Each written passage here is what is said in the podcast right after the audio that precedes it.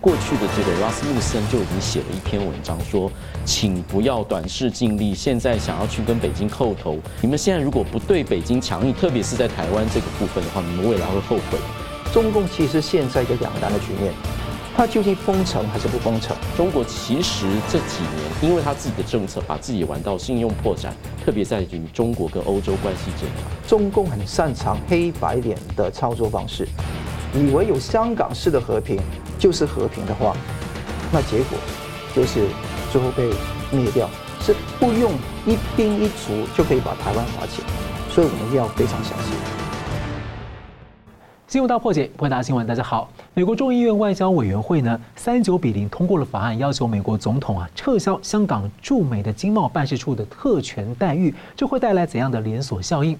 那被中共称为老朋友的基辛格离世隔天，在北京罕见出现了极光，这是否预告中共百年的危机降临？而中共的贸易武器化霸凌，接连呢被澳洲跟小国立陶宛给完败。中共撤销了对两国的贸易禁令。外媒报道，台湾的台商是有 B 计划来应对。那么，中国大陆的神秘肺炎疫情啊，中共终于部分承认了 COVID-19 中共病毒。例如呢，在北京市排名第二位的流行病毒，而在上海机场呢，开始核酸检测，在多个地方呢，健康码重新上线，大白人员也重现身了，让许多的中国民众呢感到恐慌。美国国会呢，美国政府呢，会对中共方面呢祭出一个边境的封关令吗？那么我们介绍破解新闻来宾，时事评论人桑普律师。主持人好，宋老师好，各位观众朋友大家好。国际法学者宋承恩老师，东旭好，桑普老师好，各位大家好，欢迎两位哦。美国著名的华裔流行病学和公卫专家丁亮呢，他表示啊，听到很多内部人跟他说。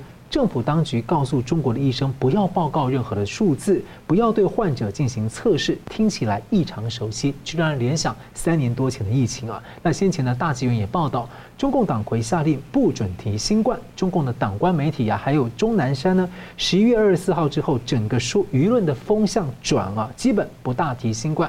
而中共二十四号呢，也宣布对六国呢单向开放免签待遇。中共的外长王毅在联合国声称疫情得到有效控制，欢迎大家去中国。呃，目前呢，疫情也出现在了欧洲，也出现在美国超过十个州了。有美国五名的联邦参议员就要求拜登政府要启动美中的旅游禁令。所以我先请教桑普，怎么看目前疫情？我看到那个 共产党就基本上有四步政策啊，四步是哪四步？就不不准提新冠，就是那个武汉肺炎。就是舆论上要大幅的压低。第二个事情是不允许外媒来采访，啊。第三个是不做病源的检测。第四个当然是不允许医师去给那个医学的报告报报数字出来。所以这个四步呢，结果就导致说很多的不透明又出现了。以前看到的封城，以前想看到的李文亮，以前看到的白纸，会不会在这个运动又会重新的燃起？这都会有很多的联想啊，但是我们在今天我们看到呢，这个疫症的本质是怎么样？我们要客观事实怎么样？我们要搞清楚嘛。那在很多的那个医学报告里面都讲到，这个呃似乎呢不是一个新的那个病毒。有一份是澳洲的新南威尔士大学的四位研究者，在一个医学杂志叫《谈话》的 Conversation。里面发表个文章，叫做“我们要为中国肺炎疫情担忧到哪个时候？”嗯，好，那这个呃，他们就说不是新的病毒，但是究竟是什么呢？中共官方就很有趣，他就好像撒豆成兵的，就讲一大堆的名词，呃，比肺炎呐、腺肺炎呐、呃，核胞体啦，还有讲那个啊、呃，那个 A 型流感、B 型流感。还有讲到一个叫支原体，台湾叫梅浆菌嘛的那个情况，它是介乎于细菌跟病毒之间的东西，但是那个抗药性非常高哈。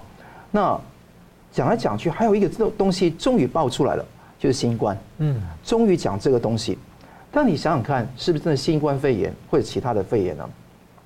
大家如果印象中如果没有错的话，那武汉肺炎病毒当时一个非常特异重要特征是对老年的人口。伤害很大，反而年轻的一代，尤其小孩子呢，感染率不高的。感染率那致死率高不高？高于那个那个一般的流感，但是基本上感染率不高的。但这一次一开始报的时候，你看到是谁遭殃？小孩子，小孩子嘛。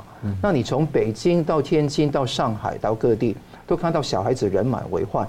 我也说过，很多小孩子被家长捧到医院里面去做功课的，所以升学压力又大，那个家长跟期待又高，哈，那所以他们的情况也是非常糟糕。所以我自己一个大胆的预测了，是这个事情可能不是一般的那个 COVID-19，而是一种变种。哦，那它有升级版，那导致这个情况，而且出现很多人是久咳不止，哈，就等于说你退了烧，他是咳可能咳咳很久，而且可能会有呃胸闷或者或者说气气喘的局面，这个情况是一直都会存在。所以我们一直都没有调查的话。世卫一开始是说没有新变种，没有变种病毒，没有新变毒。中共说什么要调查？对，就等于说要调查是说给美国听的，那没有变种是说给中共听的。所以这个说法，你看到他们的这个首鼠两端的说法。那你看到在美国参议院也有五个人，情报委员会的共和党的五位议员啊，联名致函拜登，那提出要禁止美中的旅行，因为有个神秘的呼吸道疾病。那因为有一个未知的病原体，而且鉴于世卫一直对中共卑躬屈膝哈，不能够去相信世卫，所以要断然措施。因为中共有说谎的动机，因为他有救经济嘛，所以他有掩盖、有瞒报的问题。好，那现在北京呢，纸包不住火了，他把整个排名新冠病毒，就是我们说武汉肺炎的病毒排到第二位了。那第一位是流感，但是这个很很有趣哦。如果这个说法跟之前他呃有个医院拿出来的数据完全对不上号，对，因为上次的数据是他说支原体三十四点四帕，然后那个 A 型流感跟 B 型流感加起来还不到十帕，然后完全没有新冠肺炎，嗯，而且医院不给你检测，我一开始讲四不嘛，对，医院根本不给你检测，那你要检测没有检测，没有检测就等于没有那个武汉肺炎嘛。就用这个鸵鸟政策来去处理问题，这个是当然是呃完全是自己想入非非的事情嘛。那这个地方压下来的话，你看到它国小，北京有国小叫小学嘛，他们叫小学啊，那就一天好一般人一同时十几个人一起病发，那这个情况是很很那个让人家担忧的。那这一波的情况传到台湾来嘛，我们看到台湾现在没有开放陆客，嗯，好。他现在开放放港香港旅客来，四天里面验了大概是呃那个三十几人，有二十一个人就过半数都有那个流感的那些带带菌带病毒，而且有十一个人现在还在检测中，所以那个量是非常大。那所以现在台湾哦，现在对于从中国大陆、香港跟澳门来的所有的航班，基本上都做出一个。呃，断然的措施要去劝喻他们去检测。目前这种鼓励自愿性的，鼓励的自愿性的，但是我相信这个事情也是我们大大门如果是继续常开的话，毕竟会面对这个非常大的破险，会注意。当然，呃，有很多台商或者说我们台湾人要到那个中国去，那这个情况呢，也要看到台湾的机场检疫因全面的戒备，也发出一界的通函。要求他们呢提提醒计划到中国大陆的民众要接种新冠的 XBB 跟流感疫苗。嗯，所以我觉得这一些事情呢，台湾都需要注意。那好了，现在四步之外，我们看得到为什么中共现在守得那么紧，出现了什么样的信心危机呢？那第一个，中共其实现在一个两难的局面，它究竟封城还是不封城？呃，对，其实封城的话又死，不封城又死。嗯，因为封城的话。导致你看到很多的呃人群呢、啊，会觉得说，哎，白纸又来了，那你又来跟我呛了，然后说你你说你明明说没事的嘛，哪有什么新冠病毒，哪有什么武汉肺炎，那你封什么城？然后你悄悄的看得到那些健康码绿码又开始开通了，你在广东四川的粤康码、四川天府天府健康码又开始开通了，上海开始搞核酸了，抽查所有人，就抽查所有人就没有抽查。去测验、检测所有的人来这边，大白又出现了。大白在河北三河市进学校去消杀，这个情况跟以前很类似哦。所以习近平越压，这个事情越爆，而且这个爆出来的情况看得到，他封城，也出现民怨爆爆声，不封城的话，就继续蔓延。那国际会关注中共这个经济其实一直往下走，往下走。他希望压住，希望防止外资跟外商不来嘛。那这个情况可能他没有办法做到这个目的。而且之前的剥毒、甩锅，还有那个呃投毒啊，这 采购东西之后再倒卖，这些东西可能会再重复一遍。所以历史的循环哦，会不断的增强。免疫债是大家说的一个概念，我相信这个免疫债哦，在未来的情况可能需要一到两年才能够舒缓，因为那个封控太久，那突然之间哦，就突然之间之间解封，会导致说有些人呢他会承受不了。但这个解释我觉得啊不太合理，嗯，因为你这一次为什么是小孩子遭殃比较多？所以这个情况，我们都要密切的关注未来的变化。哎，其实过去三年它的这个极端风控效果，其实后来验证起来，很多人说它风控效果是失败的，还造成很多附带的很严重的损伤。没错。嗯，那么同样请教这个呃宋老师啊，就是说，其实美国跟国际社会对中共的病毒溯源在做，然后还没有一个落幕，那也还没有真正的去具体的追究他各种的责任。那现在中共的做法跟说法，跟他的这个疫情的现象又对不上号。对。国际上有没有什么的方法行动，能够就我们汲取上次教训？现在看中共又在出问题了，难道我们各国不能联合起来去做些什么吗？好，谢谢您的提问哈。呃，其实各国对于疫病看是用什么样的态度？基本上他们认为说这是一个一定会发生的事情，重点在于说疫病爆发之后，呃，怎么样用良善的管理跟国际的合作，让它能够压抑下来，或者说有一个有效的防治跟早早期的警告。那所以其实它有这个天然的部分，就是说，因为疫病啊、天天灾，其实它都都会发生的。问题是政府应该怎么处理？那中国在这件事情上面其实是前科累累啊。因此说，这一次二零二三年四年之前，就是同样的时间，大概也是年底的时间发生 COVID 这件事情。那为什么这一次呢？WHO 就是世界卫生组织直接主动的要求。中国提出资讯，那正如刚刚桑普老师所说的，中国提出的资讯非常非常不完整，那么甚至有这个啊模糊焦点的情形。但这件事情跟过去不但是二零一九年的 COVID，跟二零零三年的 SARS，就是让人不断的回想起这个这样子的情形。那我们回先回溯一下，说为什么这次国际这么快的，就是要求中国先提出资讯，就是说因为其实。国际上面对这件事情，先是第一个教训，就是二零零三年的 SARS，SARS 是会致病的，它传播非常快，但是它的致命性非常的高。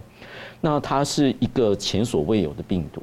那问题是中国一开始就是隐瞒疫情。完全就是说甩锅，说没有没有，然后造成的已经人已经出来了，然后病毒也带出来了，在其他的国家，特别是香港跟台湾，在不知情的情况下面，然后发现了一个非常奇怪的这个肺炎，然后没有药可以医，然后快速的致死，造成呃蔓延，不但蔓延以后，还有造成医护人员的损伤。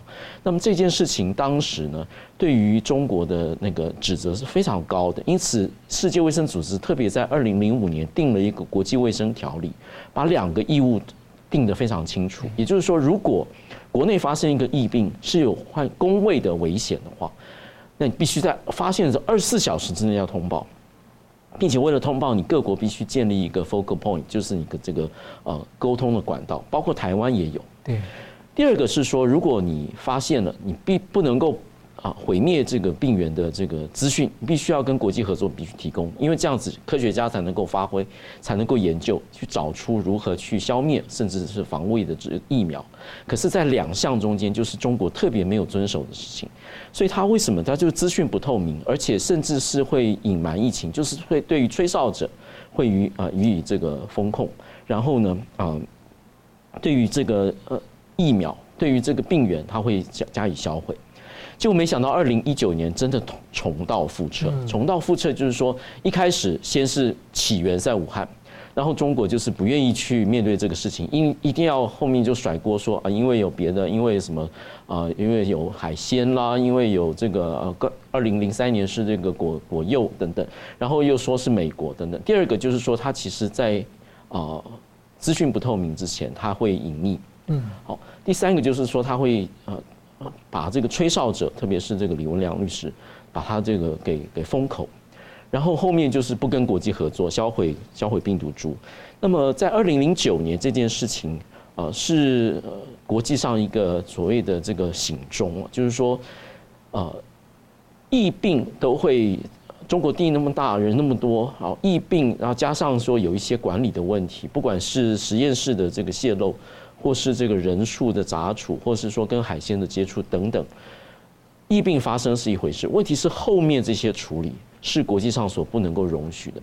因此这次为什么会主动要求中国提出资讯？但是正如刚刚桑普律师所说的，中中国目前似乎还是在。啊，第一个避重就轻，第二个其实啊说的模模糊糊，并没有真正的对于这个疫病的情况有所交代。那么因此目前呢，有一些的说法来为他这个粉饰太平，比如说呃多半都是小孩，而且没有新的病源。另外就是说呢，这是他的第一个冬天，所谓的这个他的在二零二二年十二月的时候，因为白纸革命，然后断然的把这个封控取取消之后。造成大规模的人口是没有这个抵抗力的，用这些来为中国来说出来，其实就是不能掩盖一个事实，就是说国际社会没有办法、无法思考、无法想透的，为什么才四年，而且是中共所谓的啊，你说 WHO 进去调查，你还说呃，甚至专家还出来为中共粉饰太平，说啊，他的这个风控的这个所有措施都做得很好，我如果得病也希望在呃中国。没有办法想象说，如果是当时这样子，那为什么现在又反过来说？那是因为他风控的太好了，所以他没有抵抗力，这是没有办法自圆其说的事情。我们是说现在没有办法的接受的是说，中共一而再再而三的用这样子一个统治方式来处理这件事情。第一个不跟国际合作，第二个不守通报义务，第三个甚至去呃诋毁哦真正想要调查溯源的国家，包括澳洲等等。第四个就是。去销毁这个科学家的努力。老师，我追问一个，因为其实当时上次疫情爆发的时候，像美国当时内部政府是有说，应该要把中共从 WHO 给弄出去。那这次他已经违反义务那么明确了，这一次的话，你觉得，因为接下来是美国大选，然后各国之前有这么大的这个伤害，所以有没有可能就是说，如果中共还是这样的态度的话，各国有没有可能就是大家不管是 G7 或者采取一起采取一些联合行动，要求中共呃怎么样？问题就是，呃，WHO 这个这个工位的管制跟人的流动很有关系。对。那在全球化的情况下，特别是呃，这 COVID 之后，大家封控这么久，其实希望能够往这个人跟人呃贸易货物都流动呃开始走。因此呢，比较希望的就是说守国际的义务。但是大家不要忘记，另外有一个旧责的情形。虽然说旧责，我们必须面对事实非常困难。其实，在二零二二年中，不管是美国的各州都有球场的集体诉讼，对，或是澳洲、英国、意大利、德国，或是甚至埃及或是印度都有这种球场的，只是它都没有结果。为什么呢？因为它的这个因果关系非常的非常难难认定，而且因为疫病不管起源如何，它毕竟是一个公共卫生的，所以它的传染源其实在往前推，一定就是不一定就是直接从中国来，而是中间经过了非常非常多的这个人的这个来往跟这个旅行中间的所带来，它其实并不容易。因此，其实您说的是对的，集体行动是需要的。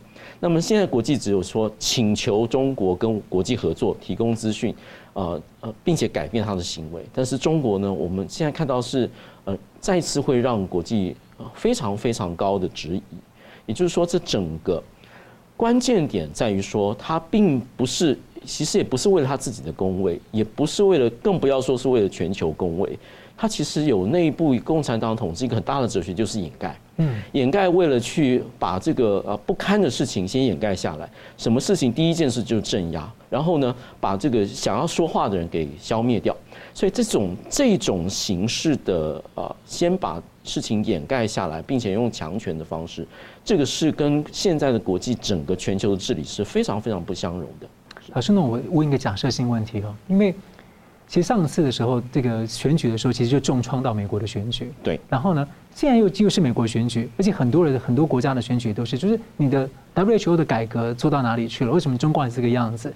所以有没有可能是说，这比较少见？就是说，因为他就现在就违反这些义务，你 WHO 没有作为等等的，我就可能 G7 或一些国家，我直接寄出对你的制裁令。我要求你怎么样？现在就是国际上面其实不愿意走这条，不看乌克兰上面的，像制裁其实会伤人七分，自伤三分。嗯，所以的，他们希望是一个流动性，但是在安全的跟这个合理管制的。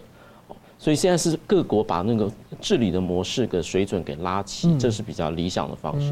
当然，其他方式我们可以谈，但是目前看来这成效非常有限。嗯，好的，感谢。我们休息一下，马上回来。欢迎回到《新闻大破解》，我们来关心东方之珠香港啊。美国联邦众议院外交委员会呢，日前以三九比零通过法案，要求美国总统撤销香港驻美经贸办事处的特权待遇。那这会带来什么样的这个可能的对中共啊的连锁效应？会不会影响各国跟进？我想请教桑普怎么看呢？我们看到那个香港经贸办的认证法，终于得到美国众议院外交那个呃事务委员会的通过。那这一个是一个非常重要的一个标杆哈，因为。去年大概年底吧，他们曾经要推这个法案，但刚好是国会会期到尾声嘛，所以没有办法排得上去。那今年年初参议院卢比奥的呃那个带领底下，对，也是通过了参议院版本的法案。那这一次是呃是参议院外交关系委员会版本的法案，那这一次是众议院外交事务委员会版本的法案。那这个外委会的法案呢，基本上是美国白宫需要详细说明。三个香港经贸办他们的存废，因为香港已经没有自治了，没有自主了。那你如果一个中华人民共和国政权，除了大使馆、呃领事馆之外，还搞一个叫做香港经贸办，那香港跟上海、北京、深圳，如果在经贸方面或者说在自主地位方面都没有两样的时候，为什么给你这样的特权呢？因为你知道那个经贸办是通过美国的法律。授予他一定的特权的，是九七年六月二十七号，香港主权移交前三天，美国订立一个专法，说它适用一九四五年的国际组织豁免权法，就是用这个方式给他特权。什么特权呢？免搜查，免没收资产，而且免课特定的税。那所以这一些都是特权，就准外交待遇了。对。所以这个是免除他的特权，并不是要完全消灭。嗯他们允许他们是转化成为一个非政府组织。嗯当然，如果你是中国代理人的话，还是需要代理人法的登记。需要去登记了。对，那请你登记啊。所以这个地方是他们要用这个方式来套这个经贸办。那经贸办当然说，呃，不甘示弱，说强力强力谴责，坚决反对。港府发了一个什么千字文来谴责嘛？但这个是呃根本没有用啊。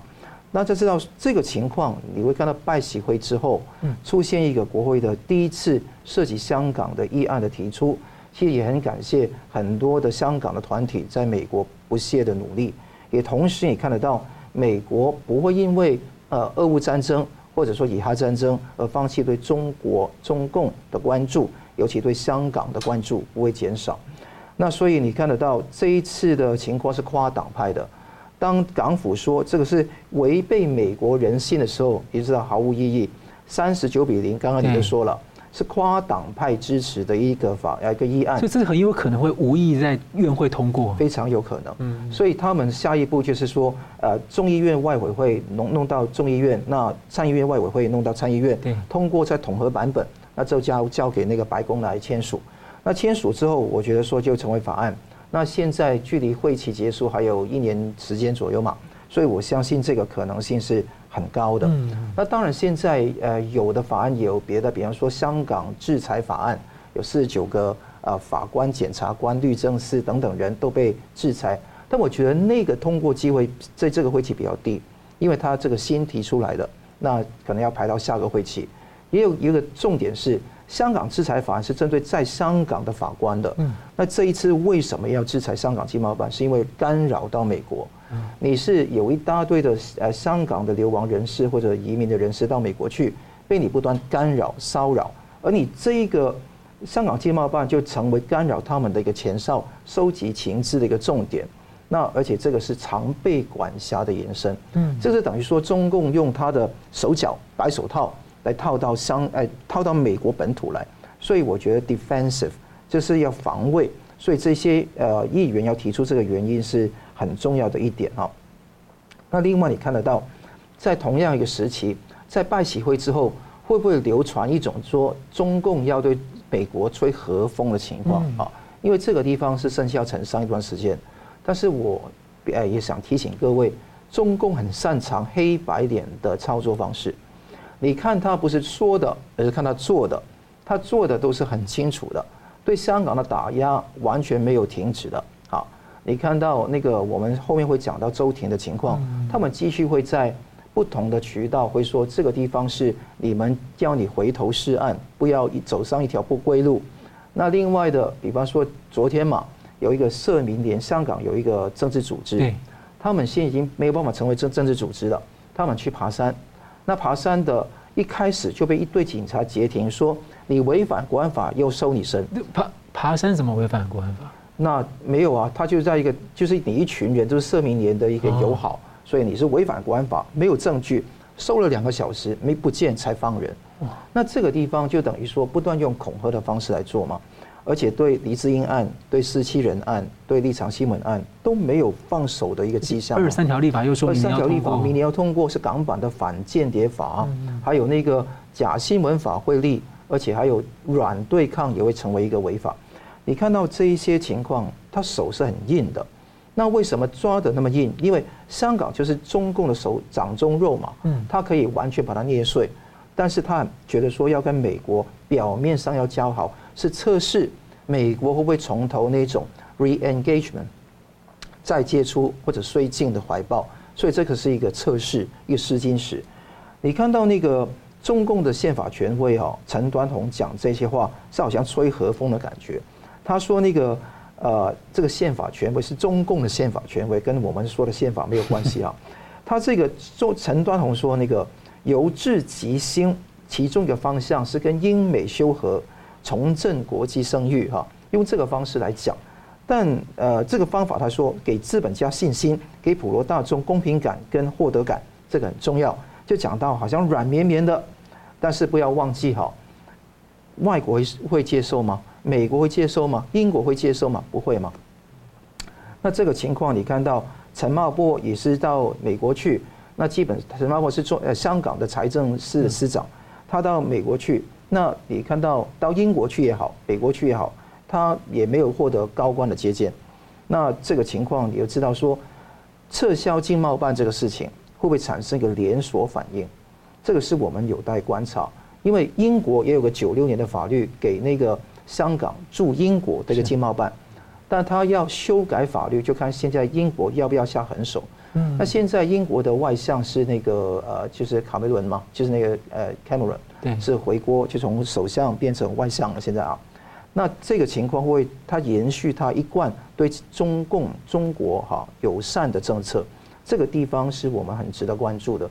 如果这样的话，英国可能跟不上，嗯，只有美国先行。但是我们非常鼓励各国都能够在这个地方要挺住好，尤其我们关注台湾的同时，也要了解说，现在香港的经济已经不堪。那人权不行，经济也不好。那台台湾呢？其实在这七年里面，从蔡英文执政开始，这台股的估值升了很多。那从二十七兆升到五十七兆，翻了一倍以上。那你看出口，台湾出口总额从两千七百亿到四千七百亿，所以台湾是蒸蒸日上。香港呢是江河日下，这个情况是很重要。所以中国网民有个戏谑，就是说。呃，建成世界三大金融中心就是纽伦港嘛，啊，嗯，就花了一百多年，但是呢，中呃香港成为那个金融中心遗址，遗址，好，不到五年就搞定了，所以破坏是很容易，所以在这个情况下能够救吗？没救，因为中国跟香港本身都是这个封闭的集权的统治底下，外商来投资遭遇到不测情况屡见不鲜，所以这个情况。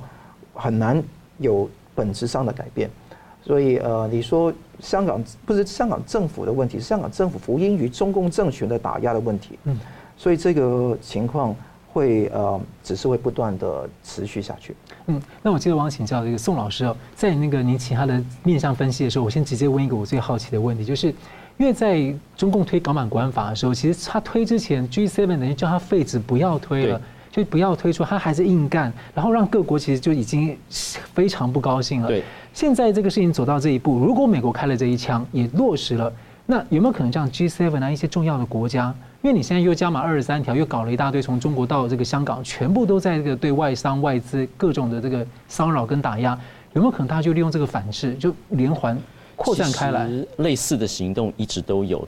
最明显的表达就是各国对于香香港这异议分子能够逃出来寻求庇护，都是给予最快而且最这个优惠的这样审查。这件事情没有因为其他的任何的这个外交上面的。呃，不同的呃波动而有任何改变，这件事情呃，也许各国不像美国这样子这么明显的在做这件事情，但是其实他们的各种的行动都是一致的，不管是英国还或是德国，特别是这两个。嗯，那各位可以看一下说，呃，刚刚其实我在听桑普律师在讲的时候，中共其实自己把自己的金鸡母给捏死了，他所谓的他还是一个执迷不悟的这件事情，呃，等于说是。这件事为什么今天走到这一步？其实就是所谓的全面管制，或是一国高于两制。他就是相信这样子的一个政治上面，并且他相信另外一个迷思，他相信政治跟经济是可以分离的。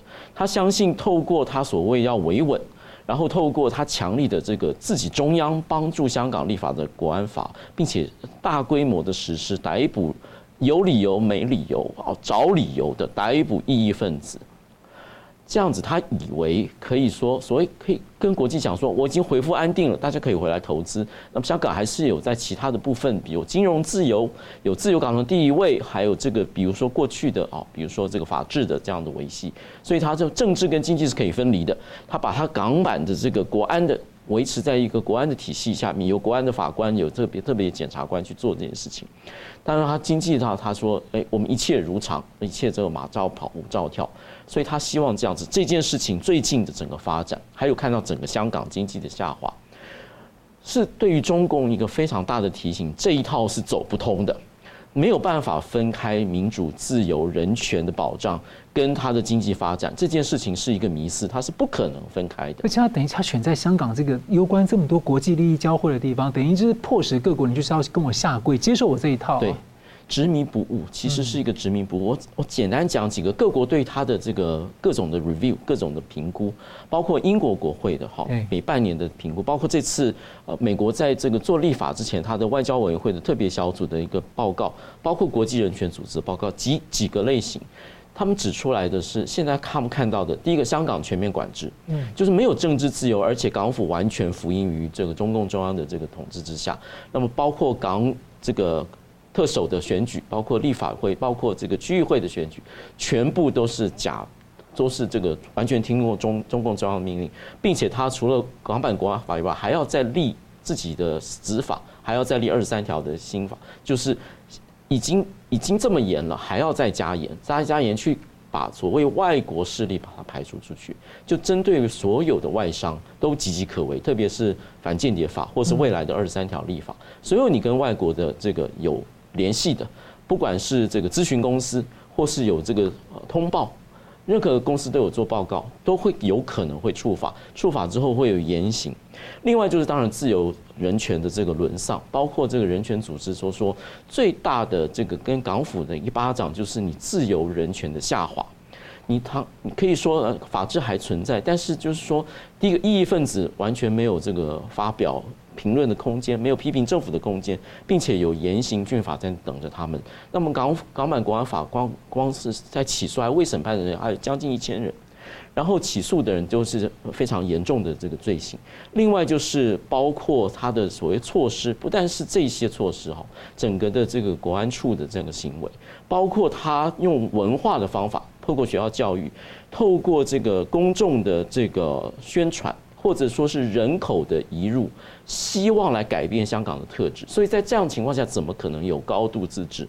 另外就是说，外商外商已经用脚投票，渐渐就撤出香港，而且外商不断的向国会提出资讯，说我们在那边经营是困难的，嗯，就是他其实无利可图。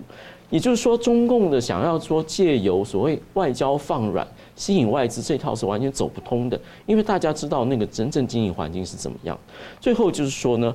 还有香港，其实为什么中共这么积极影响，想要维持一个表面，就是希望它从透过一个洗钱的窗口，让中国的人民币这种不自由，透过这个港币能够说它的有一些金融的自由，可以来透过不管是洗钱，或是说这个科技上面的这个啊吸收，所以在这样子种种情形，这些统统逃不过各个国会哈，还有这个人权组织的这个审查。那么因此，美国为什么采取这样行为？它的理由是很充分的，它并不是在围堵中国，或是在跟中国过不去，而是在原来的。刚刚桑普律师讲得非常清楚。在九七年主权移交之前，他其实就是说，美国注意到说英国跟中国的安排，并且注意到说你主权移交中间是有条件的，是要维持跟香港的高度自治。在这样的基础下，我们认为说香港跟中国是不同的，所以它可以拥有跟这个北京不同的这个领事的这个代表，并且在国际组织有一定的这个程度的自主性跟自己的自己的对外活动力。但是在他自治地位已经没有的情况下，这原来的前提已经不存在了。因此，在一九九二年的香港政策法中间所说的赋予香港的特殊地位这件事的前提已经不存在了。因此，才会有最后后面这一这一连串的行为，包括在 WTO 说去否认说有 Made in Hong Kong 这件事情，通通要求改为这个 Made in China。那当然，中香港对他有提起诉讼，目前还在看。那然后领事的这个处理，这个已经渐渐渐往这个方向走。这件事情为什么说美国有道理？一方面是他原来政策上面的前提就已经讲得非常清楚，对。另外一方面，跟中国自己的论述其实是毫无二致。为什么你说一国高于两制？你说两制就是不能够，就是说中国必须要来统治香港嘛？然后说啊，安全至上嘛。那么因此这样我那我就照着你对香港的态度，你把香港当做内地的一个城市，我为什么不能够把？照着你对香港的态度来对待你呢？所以你其实变成说中国没有什么可以去 complain，可以去在国际上面去申诉的事。所以我说中国自己亲手的把他的金鸡母给勒死了。那么现在就问题说中国是不是能够回头是岸哦？甚至说他以为他可以用一些贴布，用一些外交上面的这个软软调，就可以换回外资，或是换回其他政府的政策决策？我觉得是痴人说梦的。嗯。我就问一下桑普，现在因为这个呃，中共内部现在有一个叫党管金融越来越明显，好，国安部直接介入金融，你觉得这股邪风啊，我真的感觉邪风，大家都觉得阴风啊，会不会有可能吹到香港来呢？我觉得早就已经吹到香港来了，只是台面下的。对，你从了那个呃所谓的证交所，或者说那些呃交易所本身的那些人事安排。都在那个地方，从那个你看得到阿里巴巴给他同股不同权，扭曲原来的规则，修改原来的规则，来去给他去上市，最后当然是呃有很多失败的情况嘛。但是你看得到当时你就出现很大的问题，所以影响香港的事情不是只有刑事案件，就刚刚宋老师说的很对，经济跟那个人权是不能够完全分离的。那你分离看，就是当时你看得到呃这个。当时九十年代克林顿政府的一个错判嘛，这个 engagement policy 就把两个东西视为一致的哦。对。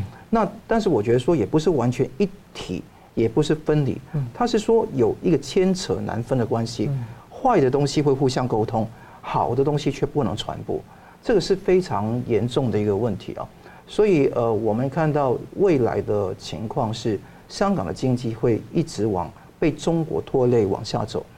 八十七趴在那个恒生指数的股份的交易量都是中资股份。哇，八十七趴，你看看香港还是个国际金融中心嘛，它是一个香港离岸人民币或者离岸洗钱公中心而已，或者说不是离岸，是靠岸的一个洗钱中心而已，所以这个情况是以后会越来越严重。嗯，好了，我们休息一下，马上回来。欢迎回到新闻大破解。二零一九的香港反送中运动呢，其中一个很重要的参与人士啊，在国际上相当知名的学运人士叫做周庭啊。他出狱后呢，是沉默了许久。他昨晚突然宣布他流亡加拿大，他也透露曾经被香港港府的国安人员啊送中，而且呢被逼写下了一些所谓的悔过书。汪请教一下，呃，在香港现在这样的背景之下，又出现这样的事情，然后披露出一些让人家看得很难过的内幕啊，您怎么解读？周婷是我先要祝愿周婷呃能够幸福快乐，能够在自由地方好好去享受自己的人生哈，因为这个得来不易哈。因为二零二一年他出狱之后，他连自己的 Facebook 都删掉，嗯，而且呢完全不接触任何人。那等到两年啊，我看香港国安观察期满，就提议他说：“哎，你如果要出去读书，你先要去中国一趟，要先。”呃送终一趟，那要包装成为好像他自动送终的感觉。你要去那边一天啊才能回来，一天看什么不告诉你，然后带你上去之后呢，就跟你去看那些改革开放展览啊，去腾讯总部感受一些中国经济的辉煌之类的。那之后呢，中国国安再看一遍，中香港有国安嘛，那中国也有国安，两个都打个勾勾，就给他呃有条件的可以离开，就等于说，我常用个比喻了，就是笼中鸟，你放你出去。但是你那个脚还绑着一根绳子，嗯，但绳子很脆弱，如果你嘣一声飞出去断掉之后，那是你的问题，因为他预约十二月要回来报道的，因为他有一个国安案勾结外国势力案，最终可以判无期徒刑的。那他的情况是，当然他不会回来了。那这个情况，他终于在拜习会之后去做这个这个宣誓啊。那我的整个研判是说，第一个中共。一贯的对付名誉人士手法用在周婷身上，包括写悔过书。你对以前东西感到悔恨，你对未来的那个情况承诺不敢造次，你对现在面对的那些人不要联络，就三不嘛。嗯，那你完全在悔过书里面或者感谢状里面写好这一些，而且你到中国去还跟你拍照，就存一个叫把柄在手上，是你主动送终的把柄在手上。那所以这个。方法对他是可以运用在任何人身上。你否定他，要要逼他自己否定自己的人格一样。对。第二个事情是为什么要去那个放周庭？我觉得是中共有意的，就是不要彰显出是中共放，是你走，是违背我的命令走的感觉呢。但是他放，为什么？你看这个事情是发生在七八九月的，嗯，就是七月的时候告诉他有可能要去中国跑一趟。八月在中国跑了一趟，五个国安的人员陪同嘛。九月的时候，他终于九月中他离开到加拿大去，那也是沉默很久。十一月是拜习会，我看七八九月这个事情是铺垫中共对于美国的一种外交策略，就是给你一个软糖吃，就告诉你说我们还是好的，我们还是可以开会的，因为中共要跟美国重新接触是对中共有绝大好处。因为他经济不行了，他的红二代、他的政变跟民变的那个危机越来越重，所以他要用这个方式呢，能够示好给美国，让美国呢可以跟他见面。那果然先见了面，也果然谈了一堆事情，很多静水深流的东西我们还需要观察，但是可以肯定，周庭这个棋子用完之后，我觉得说周庭要不要回去呢？不测的风险。我觉得他不回去是正确的，他要诀别这个专制独裁的中国，红色的中国不要再回去了，你要离开这个地方，到一个自由地方好好生活才是最重要的。所以我看到这个新闻的时候，我心里面是百感交集啊，因为很多的人都是没有办法有回头路，那尤尤其感到他的那个痛，而且他讲到他长期长期的抑郁等等。大家知道周婷呢，她在日本跟台湾的知名度非常高，尤其在日本呢。昨天的 TBS 专门是有一节专门讲她的，因为她日文非常好，对，而且也是跟日本的官员有非常多的接触。那在这个情况下，我希望她的忧郁症还有焦虑症可以慢慢平复，那也希望她就可以抛开一切。起码据我所知，她没有把柄被中共抓得到嘛，蓝金黄都没有嘛。那据我所知，他的家人也是这个地地方上跟他划清界限的，基本上他是啊跟他并不是一挂的，不是民主派的，所以在某种程度上，他比较能够有放飞的一个本钱，但是不是每个人都可以，包括你看到黎智英，包括你看到四七人案的各位的被告，可不可以用这个方式来做？我看不会。有人说会不会重返人质外交？我是持一个保留态度，因为。人质外交有一个基本条件，我给人质，我用用人质来交换什么？我要给，我要拿取得到那个东西，我才会养人质嘛。那现在美国都不确定要给中国什么，我这么要养一个人质出来呢？所以这个事情可能是孤立，嗯，但以后很难用这个方式来操作。嗯，所以你意思说，感觉有那个味道，好像是像六四之后，中共抓了一堆学生，然后用这样的方式就换人，然后是不是想要跟美国换什么东西？当时有世贸嘛。对对对，那但是现在看起来，美国好像在国安上面、经济科技上面下了决心，所以应该中共换不到什么，所以你觉得不容易走下去？对，没错。嗯，所以希望他平安。嗯，好，那我们接下来看到这个呃，被中共称为所谓老朋友的基辛吉啊，北京时间三十号离世，隔天十二月一号晚间呢，北京还罕见的出现了极光啊，在历史上相当罕见。那上周五其实我们谈的对于呃基辛吉的这个影响跟评价，我还是想要请教一下桑普，您怎么观察？我看呢，基辛格很多的想法，我是持非常负面的批评的态度啊。他有个概念叫大三角嘛，大家看到他外交大外交的速度看得到。那大三角的意思说，美国在当中是操弄苏联跟中共啊两个棋子来这样玩。但拜托，这个玩法的话，他忘记了你以实力才能谋取真正的和平，以价值跟实力才能谋取真正的和平的重点。所以，基辛奇主义它本身是缺乏道德的含量，只有不断的权谋。它追求的是一个 equilibrium，一个军事的概念。那个军事势力的均衡，才是他真的要追求。但各位，如果你忘记了价值外交的重点，你的军事基本上是没有办法维护的。这一种跟从梅特涅时代以来这种军事的概念，活到现在来讲，应该也有有新的一些想法。所以我想啊，这个很多。在台湾哦，现在台湾大选快来了嘛，有些候选人不断标榜一些战争跟和平的一些斗争哈，一些战争的风险，甚至标榜说两岸的军事不是靠军力抗衡。我觉得这个观点是大谬啊，不能够用这个方式来去处理。所以基辛格主义本来有它本身的问题，它的贪污腐败，它跟很多的那个权贵勾连在一起，更加不用说了啊。但是我想在这个地方说一个重点啊，就很少人讲到，在美国国务院呢，有一个以前的绝密档案，在九十年代开启封了，但中共一直否定这句话。我只有讲一句话，讲台湾跟季辛吉有关，就可以说大家可以去了解一下。毛泽东在一九七五年的十月二十一号见过季辛吉，是最后一次见季辛吉。他那个时候当然是病倒了。那他说，台湾最好在你们手上。要是在我们，你要把台湾还给我，我也不要。嗯，因为现在要不得，因为那里的反革命分子太多了。啊，记得哦，是那里的反革命分子太多，就是反共的、抗共的的人太多了。一百年后我们就要了，打仗也要。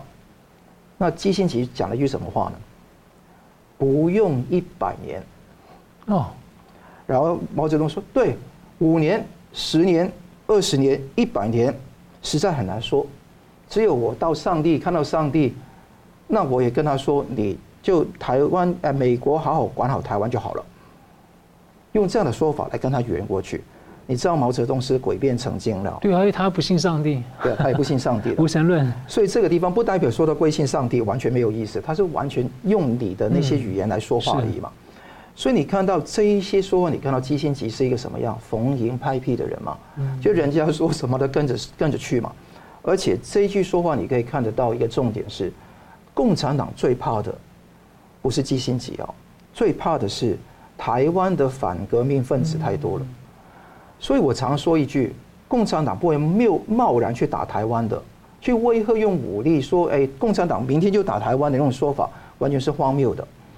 共产党是打台湾不如买台湾，买台湾不如骗台湾。如果骗得到台湾的那些反共的人越来越少，台湾对于抗拒中国的影响的人越来越少，我相信呢，这个未来就中共就台湾就非常危险。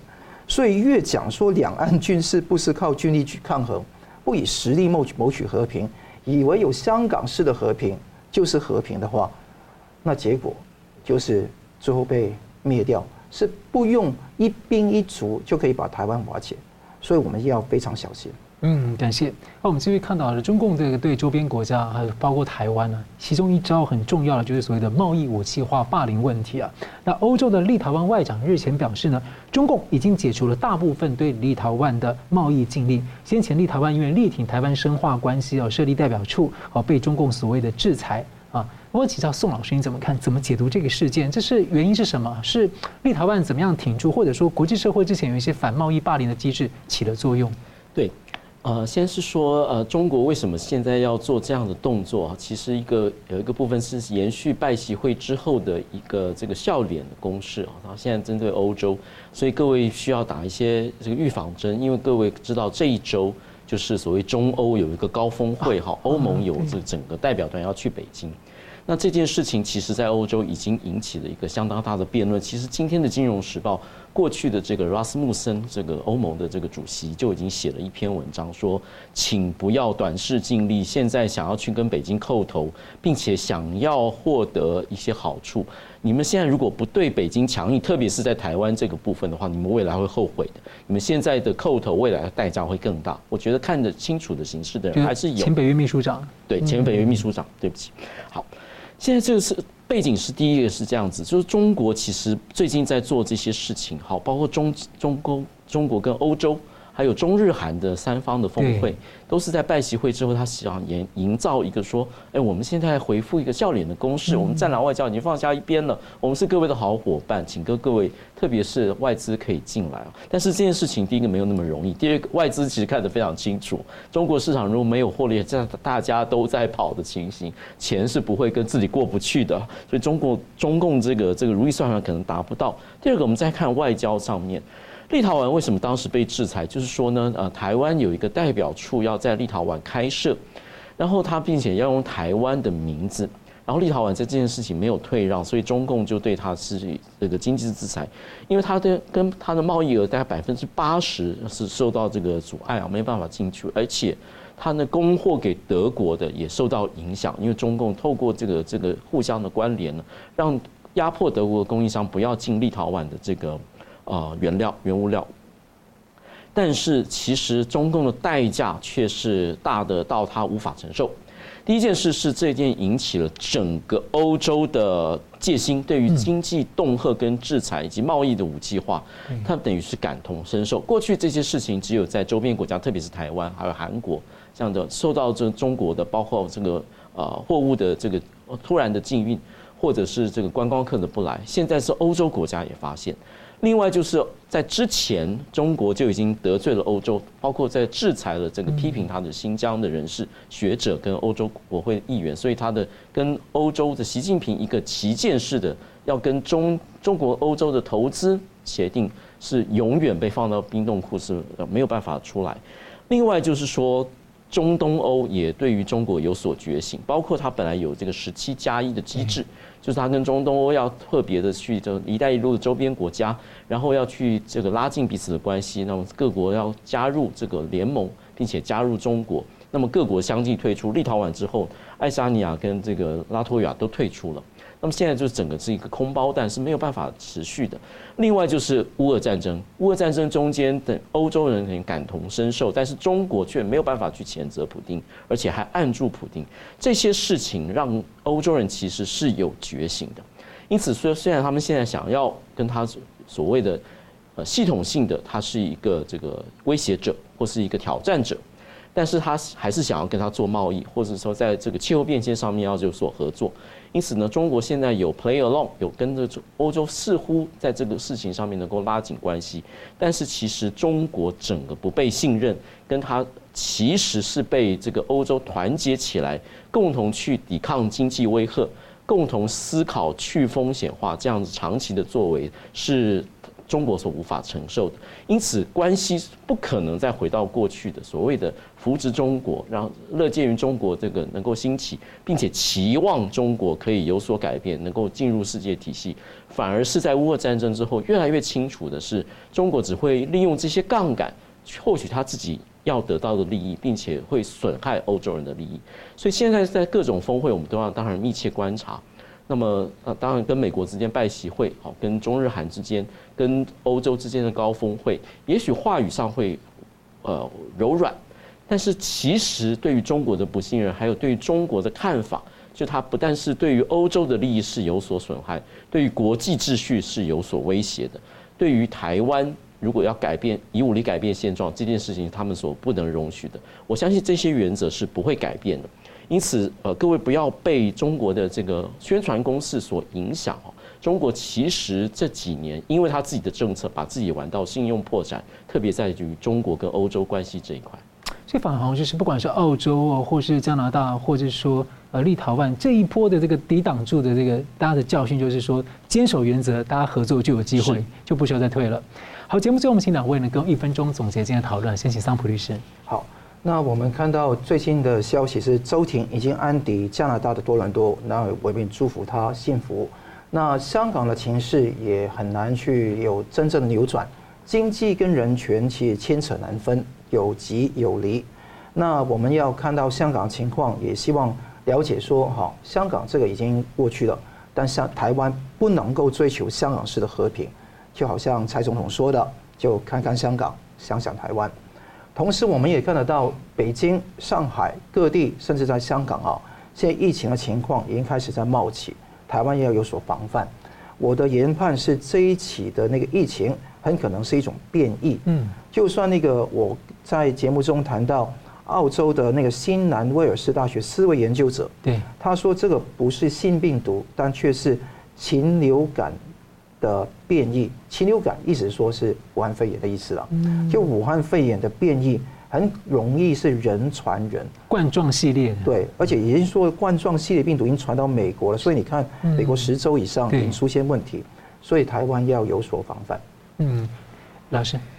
中国经经常有一个论述，就是说呢，因为中国在崛起，所以各国都要打压它、围堵它。那么，因为中国很强大，又不能够让它崛起，这件事情是一个完全的错误。其实，中国现在遇到的各种困难，我们很清楚，不管在香港，不管跟其他国家的关系，都是他自己造成的。他自己造成的是因为他自己统治中间有一个迷思。他第一个迷思就是相信我有权力、有军事、有钱。然后有威吓别人，因为我很大，所以别人都要听我的。所以他这种共产主义、马列主义的思考，只有强权能够面对真理，这是完全错误的。第二件事情是他完全没有规则，没有下限，自己定的约不遵守。然后完全不顾呃人权保障，甚至可以做出大规模关押维吾尔人的情形，这些事情是现代社会所不能容忍的。这些事情造成了他今天在国际上面完全没有人相信他的这套谎言，所谓的负责任的大国或是和平崛起。中共除非改变他自己的逻辑跟他的政治思维，并且改变他的这个统治方式，否则的话没有办法融入社会。这件事情不但是他自己。陷入自己困境，更是所有中华儿女的这个呃祸害。所以呢，必须各位要有很清楚的，今天中国自己的困境他自己造成，唯有他自己改变他的行为，并且改变他的政治哲学，才能够有所稍微减缓的。嗯，好，非常感谢两位来宾的分析，感谢观众朋友的参与。新闻大破解每周一、三、五再见。